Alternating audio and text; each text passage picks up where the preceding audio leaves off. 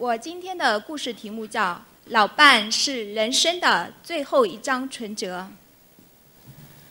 来到新庄工业区新丰苑，徐先琴和叶小弟的家中，因为身患重病无法开口说话的她，望着丈夫叶小弟哭了。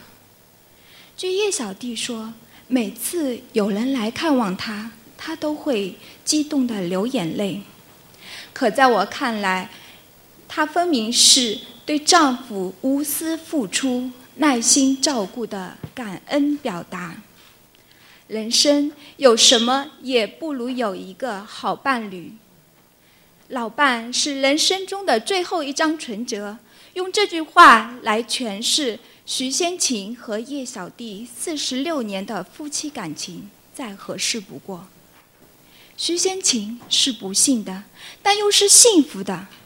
因为她拥有一个二十多年来在病榻旁默默守护、不离不弃的好丈夫。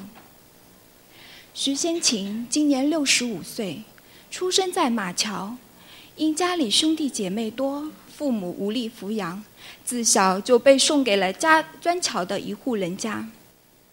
长大后的她在砖桥综合厂工作的时候。认识了大他三岁的叶小弟，两个年轻人是郎才女貌，很快就恋爱了。一九六八年登记结婚，同年八月生下了一个健康可爱的儿子，从此开始了一家三口幸福的生活。但谁也没有想到，就在徐先琴三十九岁的那年，一场突发的脑溢血。打破了这个幸福家庭平静的生活。结婚后，徐先琴为了改善家庭生活，心灵手巧的她，除了工作之余，还承揽了一些手工活，时常工作到深更半夜，长期的劳作，得不到充分的休息。一九八七年六月的一个早上，正要早。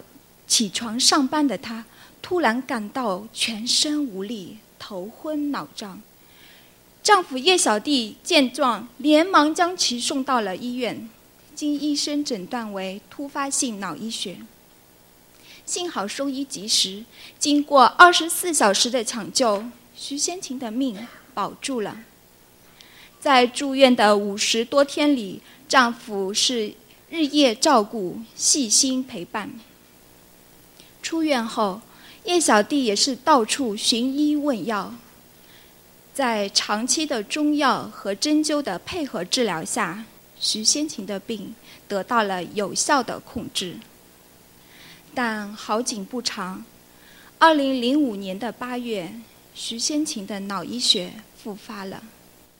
这一次更加糟糕的是，除了脑溢血，还伴有糖尿病并发症。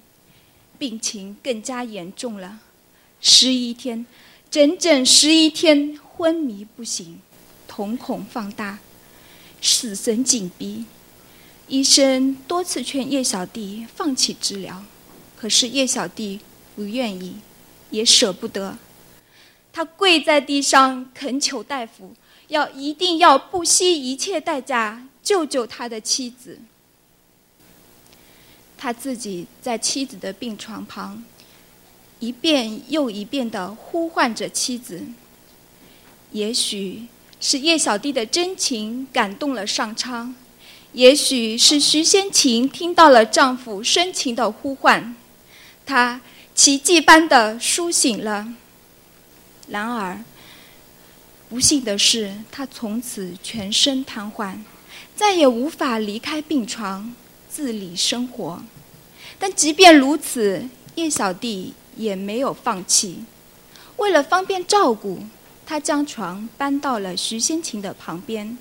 为了让妻子能够躺得舒服点，他还专门到医院去买了专用的气垫床。长期卧床的病人最怕生褥疮，糖尿病人更是如此。一旦生了褥疮，就很难愈合。叶小弟为了减轻妻子的病痛，他就每隔两小时为妻子翻身、擦身，每隔一小时就要给妻子换尿布丝。哪怕是凌晨两点，他都会定时起来给妻子换尿布。日复一日，年复一年，整整十年。这十年里，叶小弟没有睡过一个安稳觉，没有一天是属于他自己的。即便是外出，他也都会在限定的时间内急忙赶回去，因为他放心不下家中病床上的妻子。十年里，也总有人问他是怎么坚持下来的，到底值得不值得？叶小弟肯定地说：“她是我的妻子，是我孩子的妈，这是我做丈夫的责任。换做是我病了，妻子也会这么做。”什么是家庭？